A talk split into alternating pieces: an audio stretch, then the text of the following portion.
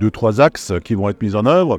D'abord la mobilité douce, euh, le développement des pistes cyclables, également le- la rénovation de logements, qu'on a un parc ancien, un parc social ancien. Et là aussi, il y a des crédits importants pour faire, euh, et on a vu euh, récemment, puisqu'on a rénové euh, 300 appartements qui vont bénéficier de l'action Cœur de Ville. Et puis il y a un troisième axe qui est une nouveauté, c'est le traitement de- des entrées de ville et des entrées d'agglomération. On sait que l'Est colmarien, par exemple, mériterait euh, un traitement particulier, la route de Neuf-Brisac, euh, lorsqu'on vient du, du sud également, la route de Roufac, etc.